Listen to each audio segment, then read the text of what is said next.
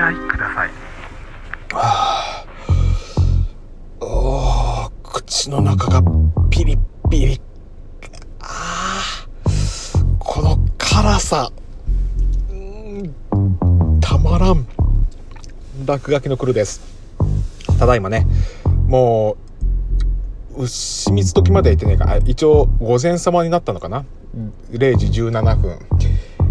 うちの農場の近所のファミリーマートの駐車場でねさっきまで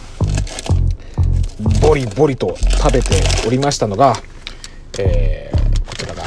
えーファミリーマートの PB 商品であります、えー超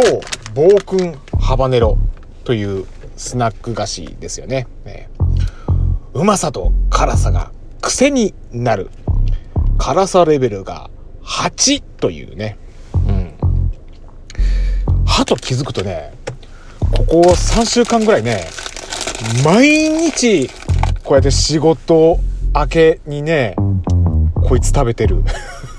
もう、ジャンキーだね。ハバネロジャンキーになってる。不思議なんだよなでもね、これ食べた後ってね、なんか、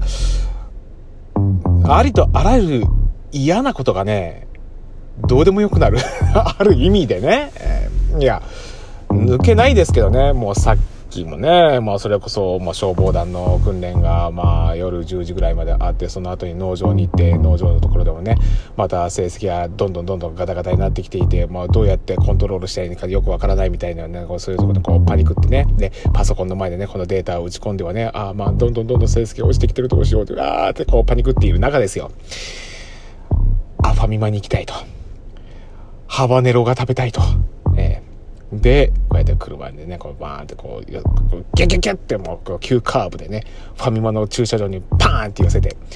タダーンって降りて、そしてハバネロガッて掴んで、そして缶コーヒーをガッと掴んで、そしてレジにトンって並べて、で、 PayPay でパーンって払って、で、車の中に戻って、パッザクザクザクザクザクあーカレーうめえう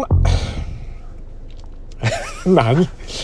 まあ、最近、この感じね、あの、あの、おいおいおいおいおいで、おなじみの、あの、中野社長のハッピーチャンネルみたいなね。えあ、この YouTube チャンネル知ってる方、結構いると思うんですけどね。あの、ショート動画とかでもね、ほぼ毎日のように見てますからね。あの、部下が社長室で勝手に料理をする。で、社長、長野社長が、おいおいお、お前、何俺の社長室で勝手に料理してんだってやるんだけども、で、部屋を汚すんじゃねえと。油物とかね、なんか揚げ物とかやって周りを汚すんじゃねえって怒ってる割には、最終的には社長の前にね、美味しそうなその料理が並べられてて、社長がそれをザクザクって食べると、うま